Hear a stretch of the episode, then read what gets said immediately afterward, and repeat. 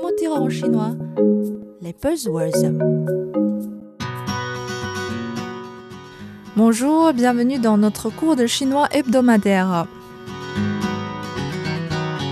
Jamais un jargon économique n'a eu autant de succès dans le quotidien de chinois. Il est régulièrement cité par les médias et les grands-mères qui papotent au bord de la rue, quel que soit leur niveau d'éducation. C'est Kangshu, une demande inélastique, autrement dit, un besoin absolu. Un mot qui est utilisé en économie pour désigner une demande absolue indépendante des fluctuations du prix. Les gens veulent tellement une marchandise qu'ils en paieront n'importe quel prix. Ce genre de produit ne doit pas être nombreux.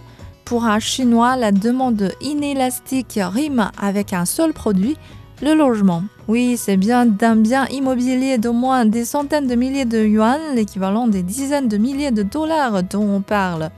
Les Chinois doivent être parmi les peuples les plus obsédés par l'accession à la propriété au monde.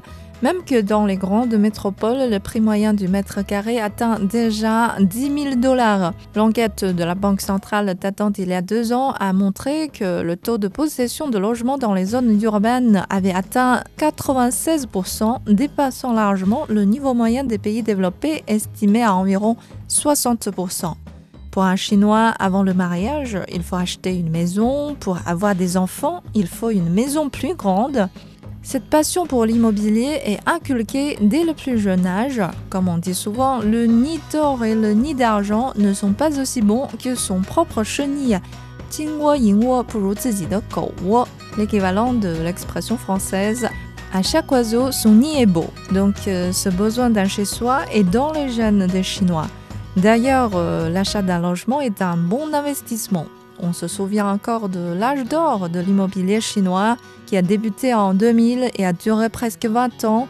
Une maison achetée il y a 20 ans peut aujourd'hui être vendue 10 fois plus cher que ce qu'on a payé. Entre parenthèses, ce sont également les promoteurs immobiliers qui ont fait vulgariser le terme Kangshu. En Chine, où il n'existe pas d'importantes taxes foncières ni de charges colossales pour entretenir sa maison, investir dans l'immobilier sera toujours considéré comme un pari plus sûr que la bourse pour placer son excédent de richesse.